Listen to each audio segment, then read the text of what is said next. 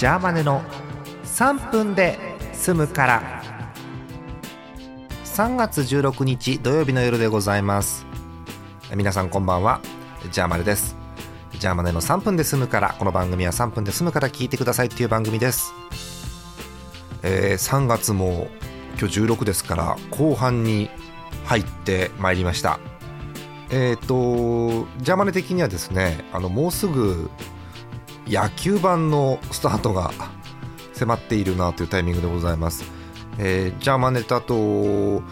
えー去年まで、えー、日倉さん東花さんあたりで、えー好き勝手に野球の話をする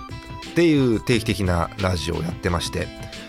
えー、と今年も開幕が、えー3月29の金曜日から3連戦でスタートということなのでもう2週間を切ったというところでございますよ。清宮清 宮あのジャーマネはねあの北海道長かったんで日本ハムなんです、えー日本ハム日本ハムジャイアンツっていう3人でやってるんですけど清宮怪我しちゃうとねうんねはいえーまた野球場の時にお話をしようかと思います。え8回目を迎えましたこちらのコーナー、えー、ツイッターのプロフィールを見直すコーナーということでございます。私、ジャーマネツイッターをしておりまして、まあ、まりちゃんとしてませんけれども、えーそのプロフィールを見直そうというコーナーでございます。8回目です。えー今日プロフィールに書いてしまった案件はこちら、えー SEB。SEB って書いてない私ね、ツイッターのプロフィールに。わかんねえじゃん、これじゃ。えーっと、SEB は略称で、えー正しくは、えースーパーユーロビート、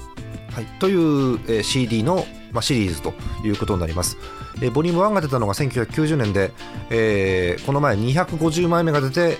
まあ一段落という解釈になるんでしょうか、えーまあ、あのいろんなレーベルさんが集まってコンピレーションという形でやってこられてて、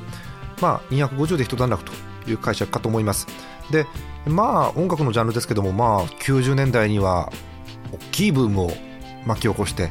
えー某、えーアイドル集団の方が、え乗っかってみたりとか、ええそのまた前にはえユーロビートから、え日本のヒット曲が生まれ日本のヒット曲をユーロビートに持っていくというようなそういう時代がありました。はいただまあ昨今ではねなかなか聞く場面も減って、えー一部のクラブと、えー一部のパチンコ屋と一部の夜のお店という感じにはなってますけれども、えーいわゆるね東宝アレンジ界隈でもユーロビートの CD 出てますんでご興味があったらどうぞ。あらお時間です。えっとね SEB に関してはボリューム250をカタログ的に聞くのがいいと思います。おやすみなさい。